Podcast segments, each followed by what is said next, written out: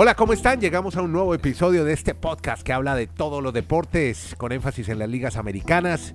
Estamos con Kenny Garay en Bristol, Connecticut, de Estados Unidos, Dani Marulanda desde el Retiro y yo soy Andrés Nieto Molina. Hay muchas historias para contar y vamos a empezar con la de estos días, la que ha marcado la agenda en estos días, ahí donde, nos, donde hay un punto de encuentro, es en el Clásico Mundial de Béisbol que trae muchas historias muy interesantes para contarles, así que vamos a empezar con la primera que nos tiene Dani Marulanda, que ha estado pendiente de todos los partidos, pues hablar de la gran actuación, entre otras, Dani, de Venezuela, que sometió a Puerto Rico cuando ya le había ganado a República Dominicana.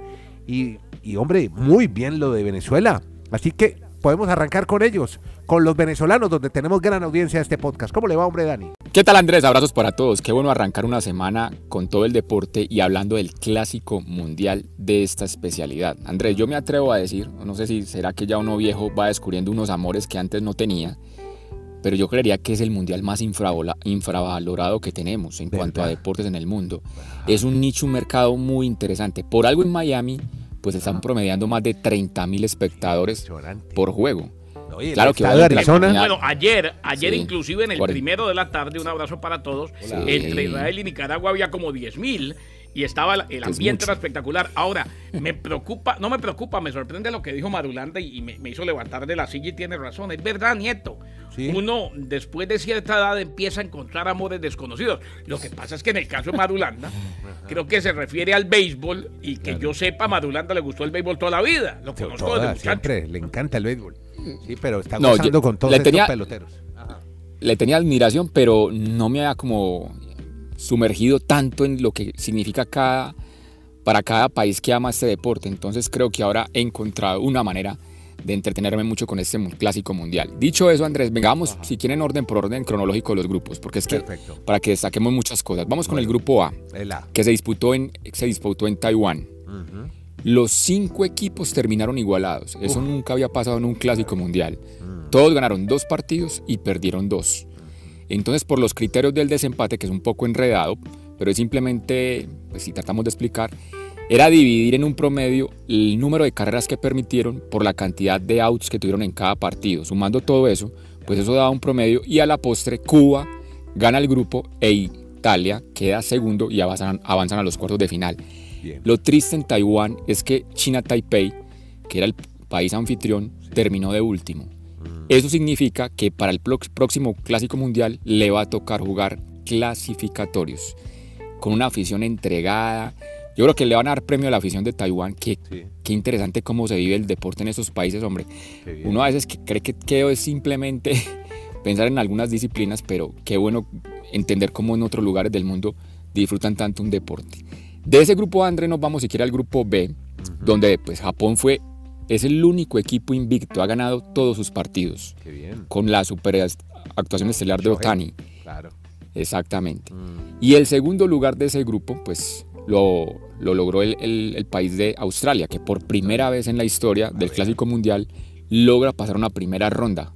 Anoche festejaron los australianos por avanzar y se van a enfrentar a Cuba, mientras que Japón a Italia en cuartos de final.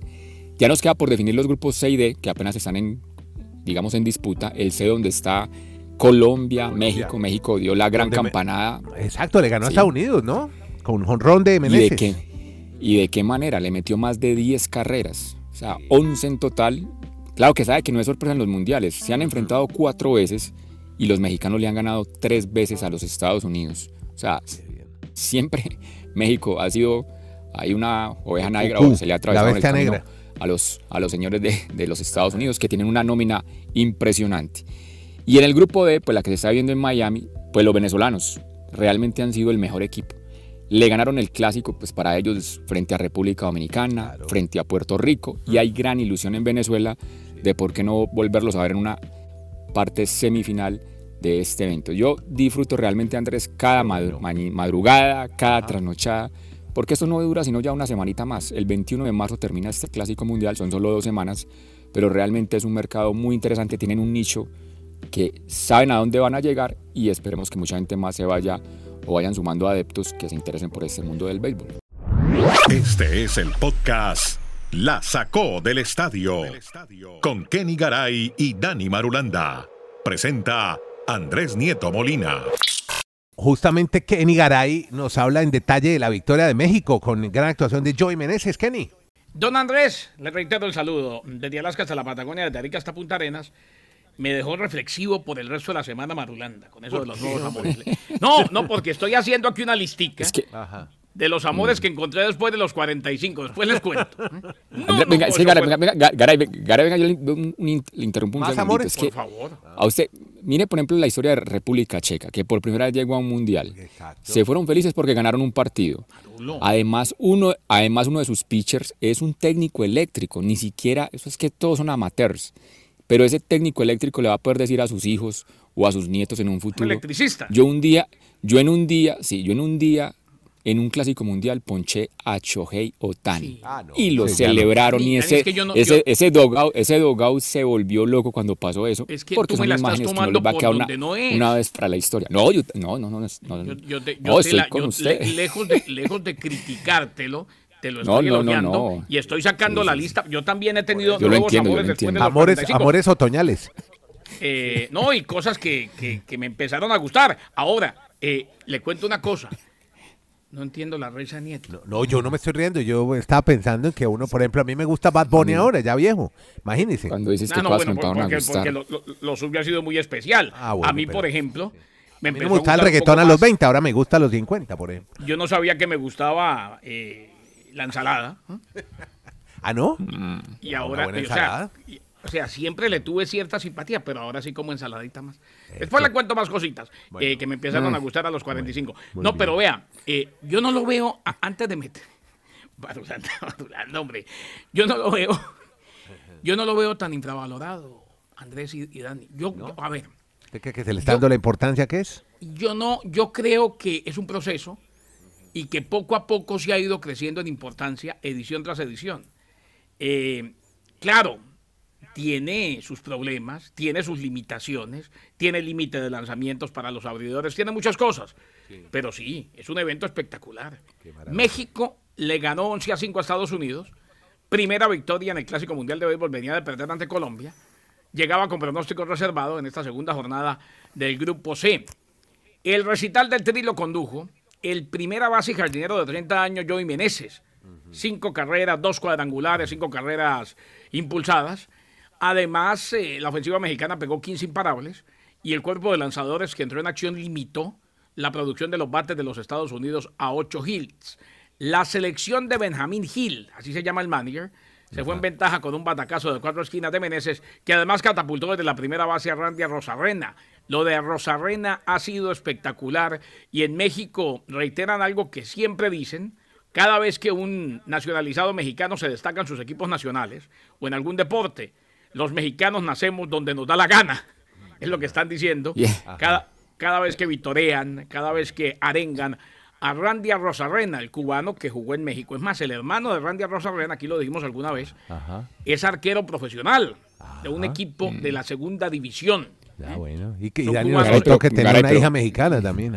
Sí, Exactamente. Por eso, por eso tiene la nacionalidad mexicana, pero es querido por muchos, pero odiado por otros. Ayer en el juego con Estados Unidos fue a darle la mano al catcher a Smith y Smith lo dejó con la mano estirada. Oh, ¿verdad? Y sí, sí, sí, sí, ahí hubo un pique interesante. o sea, eh, critican eh, al catcher porque le hizo ahí el desaire. Bobazos ahí en todos lados. El, hecho es que, si, claro, es un rebobazo el catcher.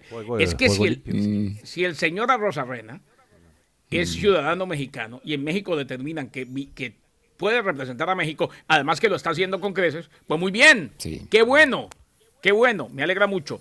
Eh, Joey Meneses es la figura, ganó México, le ganó a Estados Unidos y ese grupo se puso buenísimo, pendiente de lo que pase con Colombia. Oiga, ¿sabe que yo quedé preocupado con los chinos? Que les meten, no, solamente, no, pues es que les meten 22 carreras Surcorea. Y ustedes se acuerdan que el, se habló también del fútbol chino en su momento, que tiene una superliga y que el fútbol chino hoy es potencia económica, política, militar. ¿Y el deporte qué? ¿Qué estará pasando con los chinos? Se acabó la Acabaron la liga de, fútbol, mire esto del béisbol. La plata, la superliga, es que, pero, no, no, no, no, pero a, lo que voy, ¿cómo que se acabó la plata? Si es un país muy, rico, o sea. No, pero ¿qué está pasando con el deporte? Y la cantidad de gente que hay para desarrollar deporte. Andrés, como, como, como dice un comentarista en Colombia, utilizando un inglés muy mal hablado, eso es puro driclean. No, no, no, ah, pero, pero, pero, ellos siguen, pero ellos siguen siendo potencia en deportes individuales. Incluso ellos antes de, ah, los Olímpicos del 2008 mm. le apostaron fue a eso, porque es muy sencillo. Es, mejor ganar deportes individuales. No, deportes individuales, sí, no, muchos deportes. La gimnasia. Sí, pero, pero igual me preocupa lo de, o sea, los deportes de Colombia también. Pero ellos, pero ellos no, yo creo que no están tan preocupados por eso siempre, siempre y cuando los olímpicos, las medallas de oro les, les otorguen malos individuales. entonces, yo, yo, solo con mi preocupación con los deportes yo respeto los sentimientos de Nieto y, ojalá le vaya bien a todos los chinos y a China.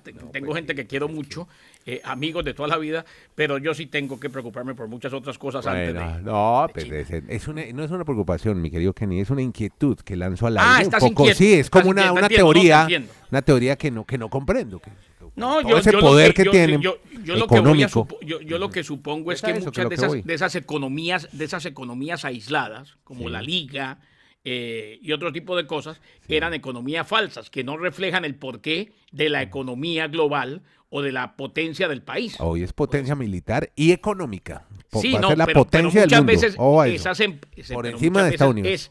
pero ah. muchas veces empresas como la liga ¿eh? Son economías falsas. Bueno, no, eso sí no lo sé, eso sí ya no, no, yo, no, que investigar sobre el tema. Yo no estoy diciendo, muchas veces son. Ah, bueno, yo no estoy diciendo que no sea en esta pero ¿lo aseguras o, No, no, no, yo no puedo asegurar ah, nada, bueno. pero, ah, pero, si, pero si vamos si mm. vamos a las altas y las bajas de ligas de fútbol en todo el mundo, en muchas ocasiones ha pasado que en momentos donde hay dineros que vienen de procedencia dudosa o dudosa procedencia, pues obviamente que suben las contrataciones, traen a los mejores jugadores y después cuando todo se acaba, la liga queda con la pobreza como común denominador. Más bien vámonos a una liga que sí es poderosa, que lo ha demostrado, que es la NFL, porque estamos preparados para el periodo salvaje. ¿A qué denominará Dani Marulanda el periodo salvaje de la NFL? Desde el miércoles. Es más, empezó hoy porque hoy, hoy ya se puede empezar a hablar, empezar a decir, nieto, venga para acá. Oigamos a Dani con su teoría salvaje. Lo que pasa a partir del miércoles, que es 15 de marzo, arranca oficialmente el calendario, el primer día del año calendario para la NFL y ahí oficialmente se van a hacer todos los movimientos oficiales, oficiales de la NFL. Por eso decimos que es un periodo salvaje, porque hay muchos equipos que van a pasar de ser pretendientes a contendientes y otros se van a ir desmantelando. Entonces, por ejemplo, ¿cuál fue el primer Dani, Dani, decir que, decir que desde hoy se puede hablar, ¿no? Sí, sí, hablar sí, pero oficialmente en el papel solo se oficializa el miércoles. Por eso le dije, le dije que la locura empieza hoy, porque hoy ya yo puedo llamar a Dani, si esa gente libre desde el miércoles. No, y, usted ya nos va a contar. Sí. Usted nos va a contar desde el domingo lo que pasó con Jen, Ramsey, con los Dolphins. Y yo les cuento desde el viernes. El viernes, el primer bombazo fue el cambio en el draft. Los Chicago Bears cambiaron su primera ronda del draft para los Panthers a uh. cambio de cinco jugadores. ¿Qué? Cinco jugadores por el número uno del draft. Y entre ellos Moore. Moore es un muy buen receptor que se va ahora para Chicago y cuatro jugadores del draft, dos de ellos de primera ronda, la primera ronda de este 2023, una primera ronda del 2024, entre esos jugadores que intercambiaron. O sea, están tan desesperados en Carolina mm. por tener un quarterback franquicia, porque realmente la división con menos nivel en esa posición, y ahora que llegó Derek Carr a los Saints, pues ellos necesitan obviamente ripostar con un buen nombre, mm. y probablemente va a ser CJ Stroud, o si no, Bryce Young, el quarterback, pues en el papel son los dos más interesantes que tiene esta generación de draft 2023 para que sea la cara de esa franquicia a futuro. Pero dicho eso, yo creo que Andrés, yo, si soy de los Chicago Bears, yo estaría muy emocionado hoy con ese intercambio. Es que le va a llegar mucho talento por haber hecho ese cambio. Así todavía tengan a Justin Fields, que no es el, super emblema, todavía no ha demostrado ser el franquicia, Creo que es una relación gana-gana ese intercambio. Carolina porque estaba desesperado por un quarterback y los Bears porque querían reclutar más talento y ambos pueden ganar a futuro con esa negociación. Bueno, yo los oigo a ustedes muy felices con lo que ha pasado en Miami Dolphins porque han adquirido y Kenny nos complementa a un estelar cornerback. Kenny, ¿de quién hablamos y por qué está tan feliz usted, hombre? Kenny Garay en La Sacó del Estadio es que, y ojo, y no me deja mentir Marulanda, Andrés. Ahora tenemos que los dos, los dos mejores cornerbacks del fútbol americano. están ahí en pues, Miami.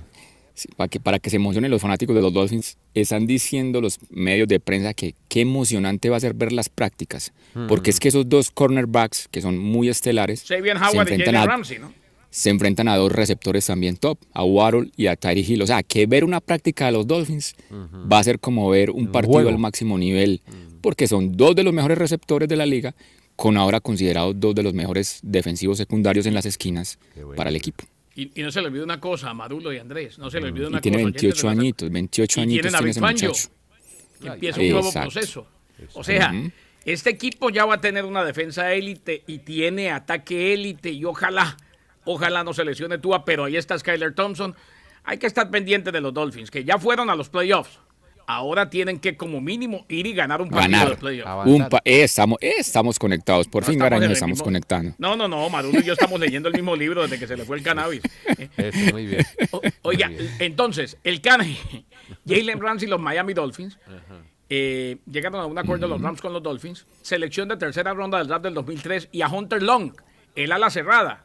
El, el, canje, claro, como tal, como bien decía Madulanda, se va a procesar el miércoles cuando inicie oficialmente el año. O sea, eh, eh, para definirlo como tal, como se define año tras año, eh, el miércoles se inicia el año de la NFL, el año de la liga. Ramsey, recordemos, tres veces elegido al primer equipo del Pro, seis veces seleccionado al Pro Bowl y es considerado ampliamente como uno de los mejores esquineros de la NFL y se une a otro All Pro, como lo decíamos también, Sabian Howard. Por eso nos decía Madulanda que las prácticas van a ser espectaculares. Es que Miami tiene una plantilla eh, Tyreek Hill, eh, el apoyador del Pro Bowl, Bradley Chubb, tienen a Waddle, un equipo que pinta, al menos sobre el papel, para ratificar lo hecho este año y si cuenta con la salud de su quarterback, inclusive para mucho más. Dijo Jalen Ramsey, Madulanda, que él estaba orando, él es muy devoto. ¿eh? Ah, qué bien. Y que oró todos estos días para que se diera lo de Miami que él quería. Ah, bueno, mire, sirvieron las oraciones, mire, que orar sirve en algún momento. Eso es fundamental. lo fundamental para lo que pasa es que uno no se puede poner bravo porque Dios no le da las cosas cuando a uno se le da ah, la gana. eso es diferente. No, tiene que esperar respuesta inmediata en cualquier momento. Bueno, ¿qué iba a decir, eh, viejo, viejo Dani? Que hoy es fundamental en los deportistas a dónde quieren jugar. Y esa era la prioridad de él.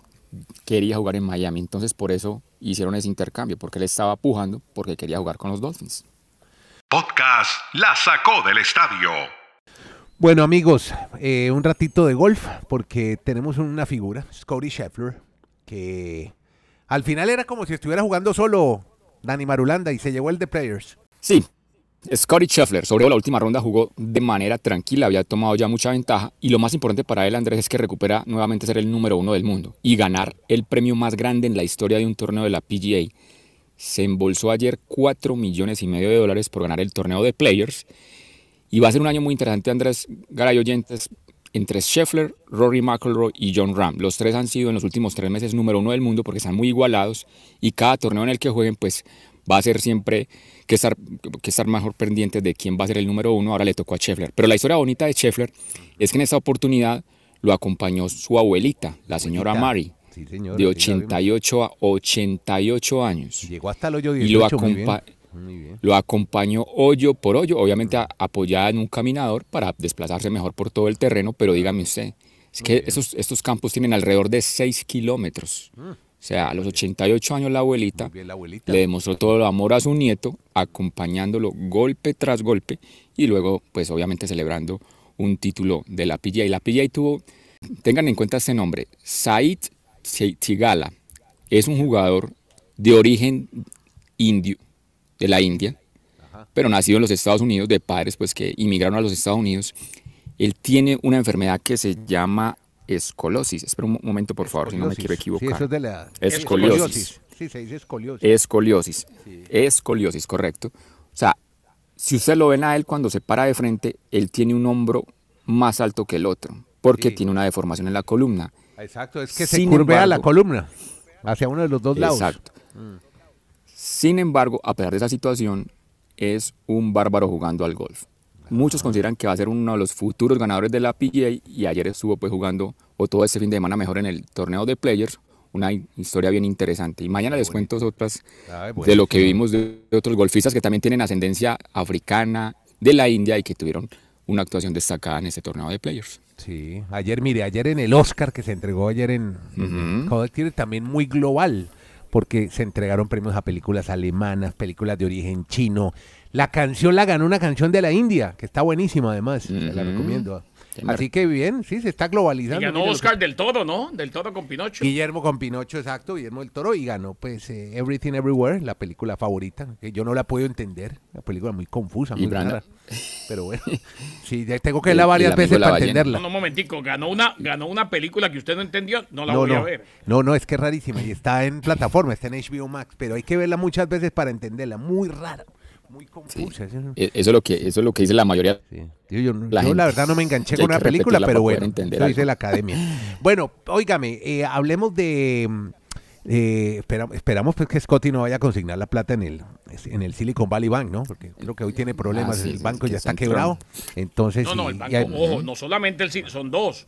Lo que pasa es que, eh, que no se les olvide a los que nos escuchan en Estados Unidos, que ganó 4 millones de dólares. hay una cosa que se llama el FDIC y el FDIC asegura hasta 250 mil dólares por cada cuenta, pero, ah, pero salió presidencia y le va a dar hoy y mañana, esto es en frío, pero igual se lo cuento, hoy y mañana toda la plata a los que tienen dinero depositado en ese banco. Ah, bueno, está bien. O sea que, lo tienen que hacer, Andrés. si no se viene un pánico terrible y la gente empieza a sacar la plata de las instituciones. Exactamente.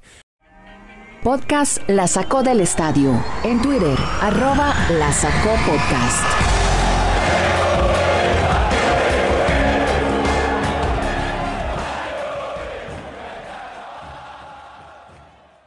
Bueno, eh, ya vamos cerrando porque tenemos, oiga Kenny, a propósito, tenemos muy buena, esa afición de Salt Lake City viene en el soccer, ¿no? En el fútbol, ¿no? Ya a tal punto que ya tienen su equipo de fútbol de mujeres. Aquí lo que faltaba para que el fútbol se mantuviera, Andrés, eh, y esto, esto sé, yo le doy todo el crédito a Don Garber, el, comisionado de la MLS, era que llegara alguien con la estructura ideal para que los inversionistas hicieran dinero. O sea, uno le dice a un inversionista de los Estados Unidos, haga, ponga plata por, por pasión, y dice, no, yo perder plata no, por más pasión que tenga.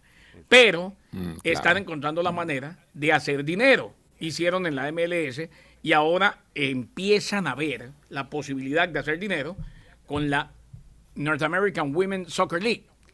Regresa a Utah y el equipo se llama los Royals de Utah. Comienzan a jugar en el 2024 como el equipo de expansión más nuevo de la liga. Es propiedad de David Blixer y Ryan Smith, quienes también son los dueños del Real Salt Lake de la Major League Soccer. Muy bien, muchas gracias Kenny Garay que está en Bristol, Connecticut, Dani Marulanda en la ciudad del Retiro. Hacemos todos los días este podcast, se llama La Saco del Estadio. Hablamos de todos los deportes con énfasis en los americanos que tienen mucha actividad y más los fines de semana.